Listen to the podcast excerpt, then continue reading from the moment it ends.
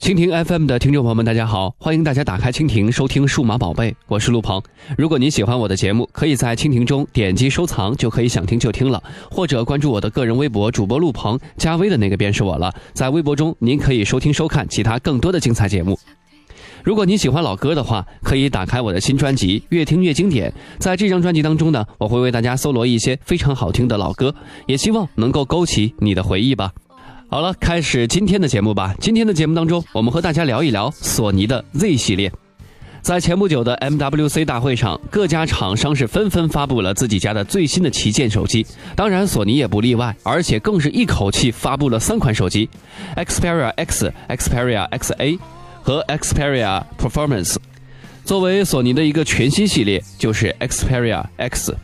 三款手机依旧采用的是全平衡设计，分别涵盖低端、中端和高端市场。其中呢，Performance 更是配备了骁龙八二零的处理器。即便 X 系列让不少索粉高潮，但还是有不少人问：曾经的 Z 系列到底去哪儿了？索尼官方在 MWC 二零一六结束后呢，接受媒体采访时表示，虽然我们目前不能确定未来都有哪些产品线，但是我们可以告诉你，现阶段我们没有推出 Z 六的打算。随后，索尼又有一份声明表示：“我们明确一点，Z 系列不会消失。”哇，这大家有点弄不明白了。一会儿说我们不会消失，一会儿又说我们没有推出 Z 系列的打算。那么，到底 Z 六还会有吗？那么，想要了解这些，我们先来了解 Z 系列的卖点和噪点。提起索尼的 Z 系列，我们想到的首先就是全平衡设计、双面玻璃和防水这几个关键词。对于索粉来说，光是 Z 系列的外表就可以扛得起动辄五千元的售价。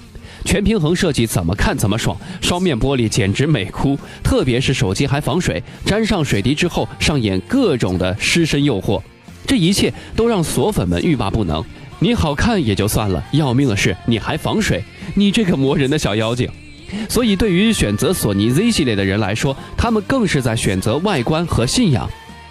而对于非索尼手机用户来说呢，这一切是他们怎么也理解不了的。屏幕素质与其定价呢不匹配，发热大，系统用着不顺手，售价高也就算了，问题是掉价也忒快了。买完索尼 Z 系列的手机，有种每天都在赔钱的感觉。花五千块钱买的话，多数人更愿意买 iPhone、三星，而不是索尼的 Z 系列。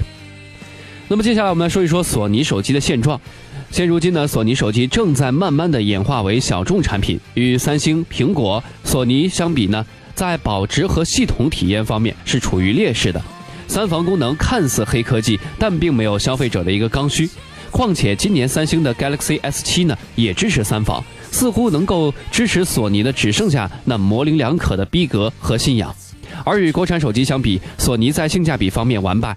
买一台索尼手机的价钱，完全可以购买两台或者三台的旗舰级别的国产手机。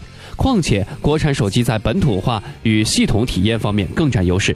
那么，X 系列是真的要取代 Z 系列吗？X 系列采用了全新的外观设计，并且舍弃了双面玻璃，转而使用全金属材料。对于外观这件事儿呢，大家是仁者见仁，智者见智。不过，我个人觉得，X 系列毕竟是索尼的作品，这一点就足够让人放心了。只是有一点儿我还是很疑惑的，防水曾经是索尼 Z 系列的一大卖点，甚至一度成为 Z 系列的代名词。然而，索尼在 X 系列当中却放弃了防水这个功能。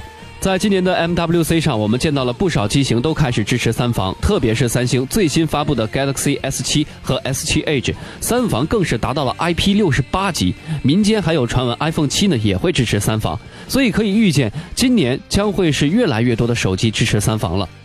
最后还是做个总结吧。